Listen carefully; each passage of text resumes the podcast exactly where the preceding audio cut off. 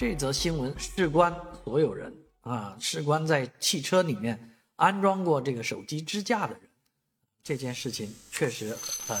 很有争议。事实上，这个争议是从有关规定有之后就一直在有，一直大家都在争议这个事情。没想到最近上海市静安分局的这个交警啊，可以说是一个辅警啊，出面呢把这件事情又捅到了这个。风口浪尖之上啊！一位司机呢说他的手机从这个支架上掉下去了，他去在等红灯的时候去捡手机，而这个辅警认定他是在看手机、玩手机、用手机，所以呢，他给予了处罚。事实上，即便他不看不玩，啊，那也是肯定会被罚的。毕竟手机在这个驾驶位上啊，那很多这个律师啊、法官啊都对这个事情做过解释。啊，但是这件事情呢，可以说每一个人都相应的在使用，尤其像啊出租车或者说网约车，那他们都在用手机啊啊，不光是等红灯的时候用了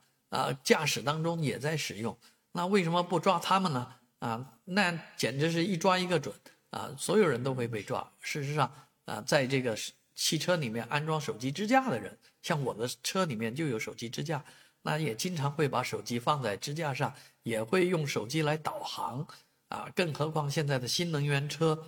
基本上都有屏幕，而且好多个屏幕了，啊，有的大有的小，啊，各种屏幕，你你甚至于可能在前面的屏幕上面可以播放动画片啊，啊，播放各种的这个内容，那这样的话，岂不是也是在使用电子工具啊，浏览电子设备呢？啊，那都应该被罚吧？那这样罚下去，那还得了吗？所以这个在应该从立法端啊来进行一个调整，然后在执法的时候呢，啊，我想应该也要适当的考虑啊这个事情是不是啊构成了这个伤害啊？如果没有对呃交通引起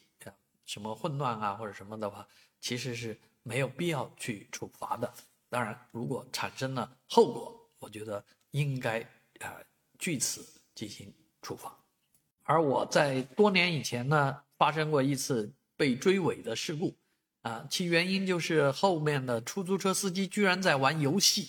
啊，我们下车来查看的时候，他的游戏还在进行当中，手中还呃掐着这个呃手机上的游戏在玩了，啊，所以这是太匪夷所思了，啊，这种呃使用电子设备当然有它的危害，但是。啊，如果说仅仅是放在车里有这样的危害的话呢，啊，这个某种程度来讲，啊，这样的危害是不是值得大题小做或者小题大做呢？